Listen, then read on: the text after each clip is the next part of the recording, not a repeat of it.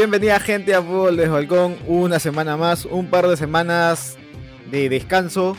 Estoy nada más y nada menos con Andrés, hoy lunes 2 de mayo Andrés, con un nuevo formato que vamos a hablar de estas semanas futboleras. ¿Cómo te ha tratado? ¿Cómo estás? Bueno, mejor que Rayola me ha tratado, ¿no? Este, buenas tardes muchachos. Este, bueno gente, este, nada, una buena, ya se están cerrando un poco las ligas, ya es la parte picante, la parte caliente de, esta, de estas fechas. Y si te parece, empezamos precisamente con lo que pasó con Mino Rayola, el ya fuera de chistes lamentable fallecimiento de uno de los dos más grandes agentes del fútbol europeo o del fútbol mundial básicamente junto con Jorge Méndez. Eh, parecía que ya venía mal de salud hace bastante tiempo. Se, se dio por, por, fallecido a Mino el jueves, si no me equivoco, viernes. Eh, las fuentes más fiables lo daban por, por hecho, básicamente. Eh, uno asumía que se habían ya confirmado con la familia. Lo cierto es que una hora después, así como Jesucristo, Mino Rayola salió un tweet diciendo que estaba vivo, que es la segunda vez que lo matan, que está luchando con su vida, que le parece una falta de respeto y fue una bofetada para el periodismo que no confirmó una noticia tan importante. Parecía que ya iba a quedar un poco ahí, que Mino iba a seguir con su salud. Lo cierto es que un par de días después, esta vez sí, por parte de la familia, un comunicado en redes sociales se confirmaba el trágico fallecimiento de Mino Rayola, esta vez sí. Y bueno, este, en verdad, siempre da, da pena. El pésame obviamente a toda la familia de, de, Mino y se va probablemente un de los agentes más carismáticos y controversiales que ha habido en la historia del fútbol. Sí, falleció a los 54 años Andrés. Una, un hombre que manejaba básicamente la carrera de muchos futbolistas, pero el más mediático creo que era Erling Haaland. Según la prensa italiana nos cuenta, o según el Giornale de Italia, este, Vamos bien había... italiano. Sí, vamos bien ahí, el efecto de la padula, pero eh, este hombre padecía de una enfermedad pulmonar y eso a la larga ha traído consecuencias. No se confirma qué enfermedad pulmonar. Ahora en estos tiempos de COVID no sabemos nada de lo que está pasando, pero eh, bien has dicho que fue una bofetada para la prensa mundial. Nunca se confirmó cuando se había dicho que había muerto. Lo primero que ha sido un periodista es buscar sus fuentes y confirmar y no poder rebotar una noticia porque esto genera un efecto bola de nieve y es lo que se vino haciendo. Pero salió el mismísimo Mino Rayola a decir, chavales, estoy vivo, así que tengo para rato, dos días después, falleció el gran agente del fútbol europeo. Así que nada, las más eh, sinceras condolencias de este humilde rincón, de este humilde balcón para los balconeros, es que eh, Mino Rayola ha pasado al otro lado del del mundo. No sé dónde será. Pero nada, Andrés, esto ha sido una de las noticias creo que más impactantes y resaltantes de este fin de semana. Y ahora sí cambiamos el chip. Y es que Real Madrid, campeón de la Liga Española, la número 35, corrígeme si no es cierto, pero a falta de cuatro jornadas, el equipo de Carlito Ancelotti se ha coronado campeón de la Liga Española, trayendo esto como la primera Liga Española para el palmarés del técnico italiano. Sí, es el primer técnico en ganar las cinco grandes ligas. Eh, ha, sido un justo campeón, eh, el primer campeón de las tres ligas que básicamente analizamos y parece que lejos porque en la liga italiana y la liga inglesa parece que hasta la última fecha va a haber, va a haber quilombo.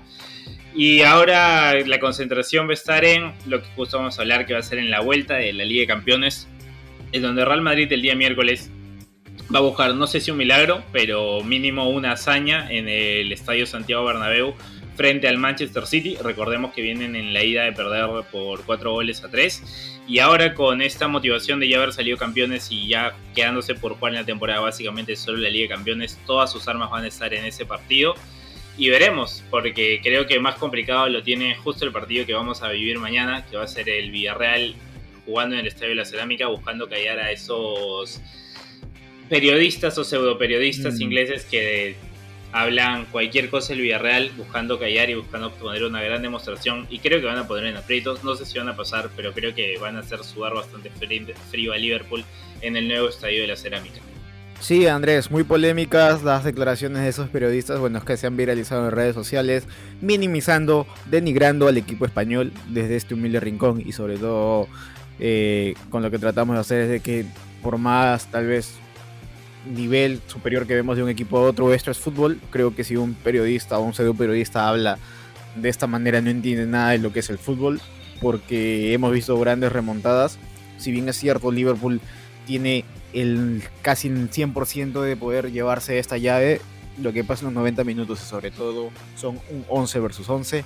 Veremos qué va a pasar. En el caso de Real Madrid con Carlos Ancelotti versus el Manchester City de Pep Guardiola es un 4-3 a favor del City, pero hemos visto también las épicas remontadas que ha tenido el Real Madrid en el Bernabéu en las llaves anteriores, caso Chelsea, caso a PSG. Así que va a ser emocionante ver a estos dos equipos españoles y estos dos equipos ingleses por su lucha hacia la final de la Champions League.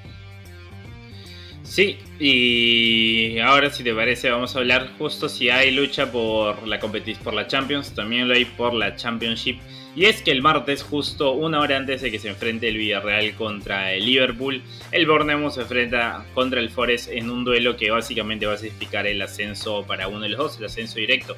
Y es que a falta de dos fechas, el Nottingham Forest está solo tres puntos por detrás del Bournemouth de ganarlo, creo que tienen la diferencia de goles a favor el Nottingham por uno más y además tiene este, tendría, si es que gana el, duelo directo ganado al equipo de Scott Parker. Y veremos, porque el Bournemouth tenía una ventaja simétrica de 10-12 puntos, el Nottingham Forest estaba en zona de descenso directo. Eh, el Nottingham empezó a crecer, el Bournemouth empezó a caer y quién diría que a falta de dos jornadas eh, se juega básicamente una final, una especie de pequeño playoff entre ellos y veremos finalmente cómo va. Siempre sería bueno ver a un gigante dormido, a un dos veces campeón de Europa como el Nottingham Forest, volver a estar en la primera división del fútbol inglés y para los amantes del FIFA tener su estadio ya licenciado, porque sabemos que FIFA pone a todos los equipos que están en la primera división inglesa. Así es, Andrés.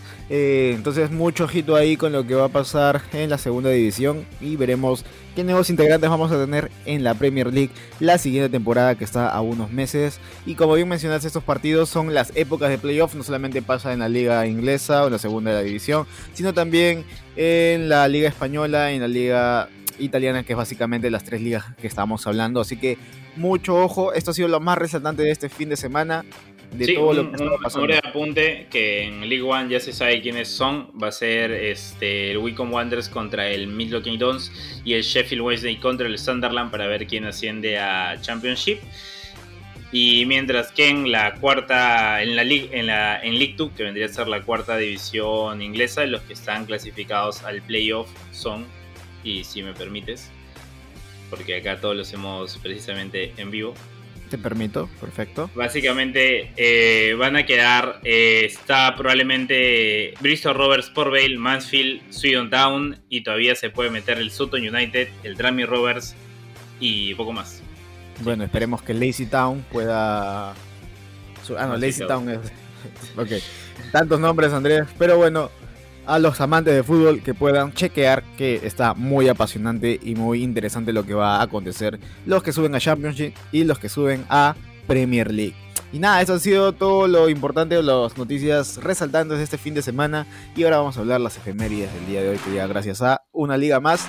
Estamos en YouTube como una liga más. Cada episodio, lunes y jueves, netamente hablamos de la liga española con más detalles, más opiniones Así que no se olviden de poder darle like, compartir y suscribirse. Le voy a dejar el link en la caja de descripción o más abajo de, este episodio. Y es que un día como hoy, un 2 de mayo de 1965, hay un enfrentamiento entre Bilardo versus Menotti, los máximos exponentes de Argentina. Por, por primera y única vez se enfrentan Carlos Salvador Bilardo y César Luis Menotti en un partido que respectivamente jugaron para Estudiantes La Plata y Boca Juniors que terminó en un empate de 2 a 2.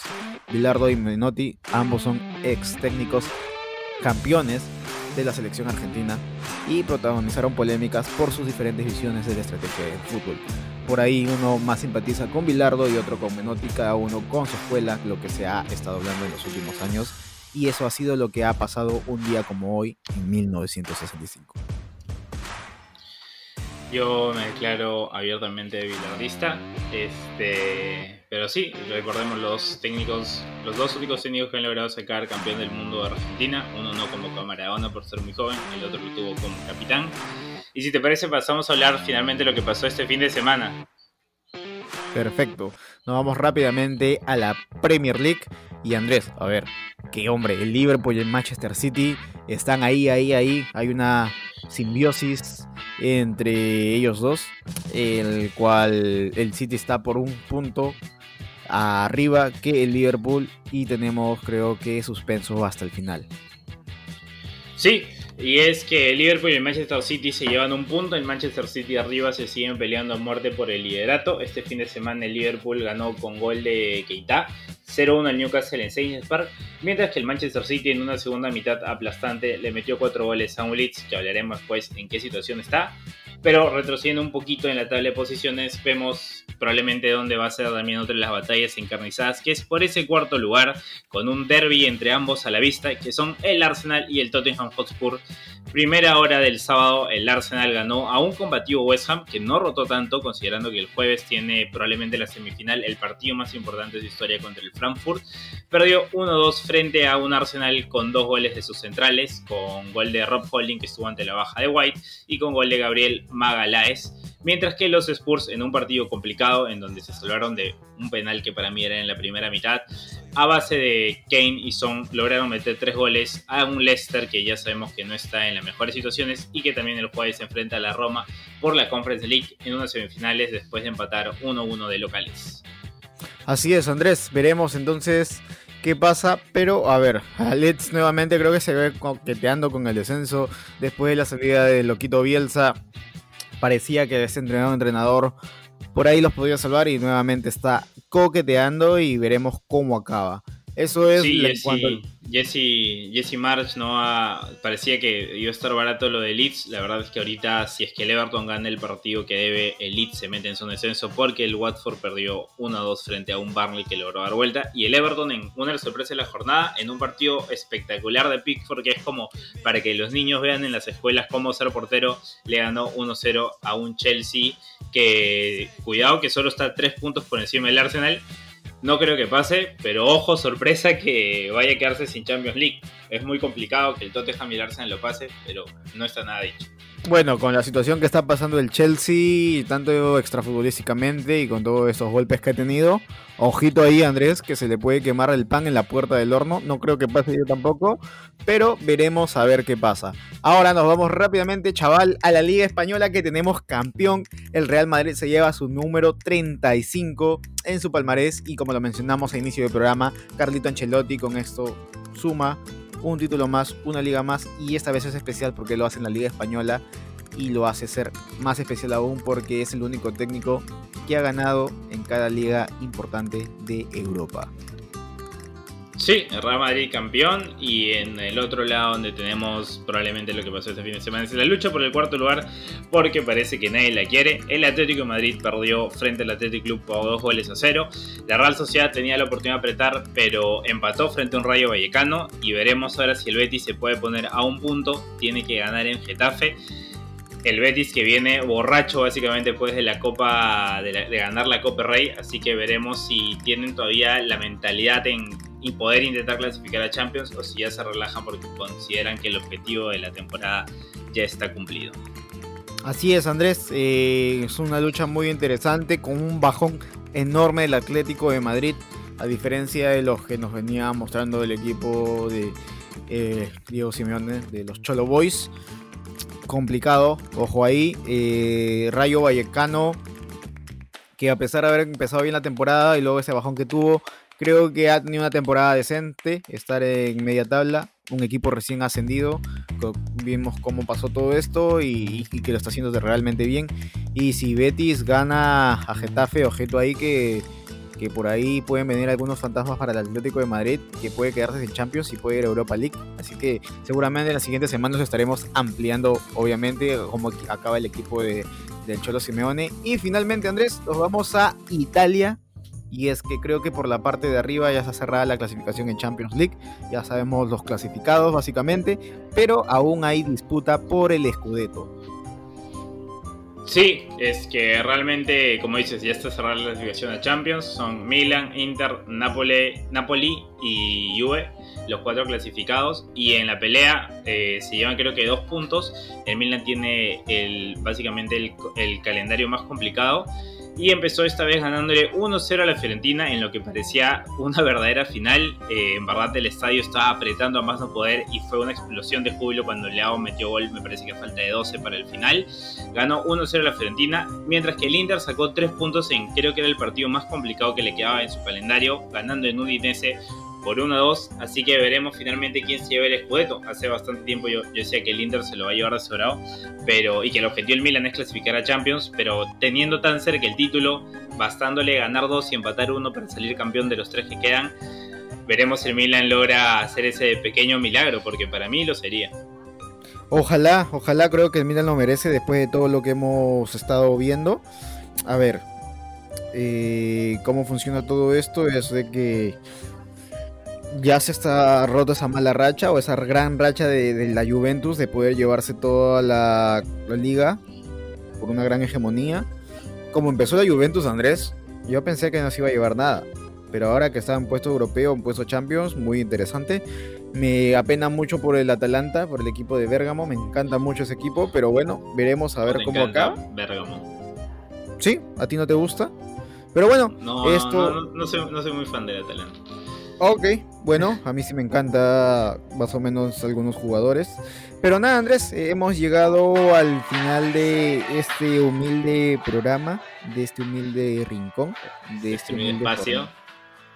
Y pues nada, algunas últimas palabras antes de poder retirarnos. No va a haber apóyame porque no hemos hablado netamente de. Eh, bueno, ya, de la lanza, del apóyame de, la Champions League, de Yo digo... de vuelta. Liverpool, Real Madrid en la final y Moza le hace cobra su revancha. A ver, Liverpool, Real Madrid en la final, revancha de Mozala. Y ahora yo me la juego, yo creo que pasa el City versus Liverpool, la final. Es más, te lo campeona. Estás, con ganas de, apostar fuerte. ¿eh? Sí. Este, y a ver, lo gana el Manchester City, la, bueno, la Premier League, pero la Champions se la lleva el Liverpool de Club. Esa es como me la juego, esa es como te la canto Andrés a partir de ahora. Y nada, ahora sí hemos llegado al final del programa, no se olviden de poder seguirnos en redes sociales. Yo estoy como arroba BrianNick-ms y Andrés lo pueden encontrar como arroba Desportugal19. Algunas últimas palabras antes de irnos Andrés, pero no como Rayola. Sí, gente, más que nada, eh, acuérdense de seguirnos acá. Siempre vamos a estar a partir del lunes porque hemos visto que es mucho mejor hacerlo post antes que pre, que muere muy rápido. Si quieren hablar de fútbol español, no se olviden seguirnos en YouTube en una liga más.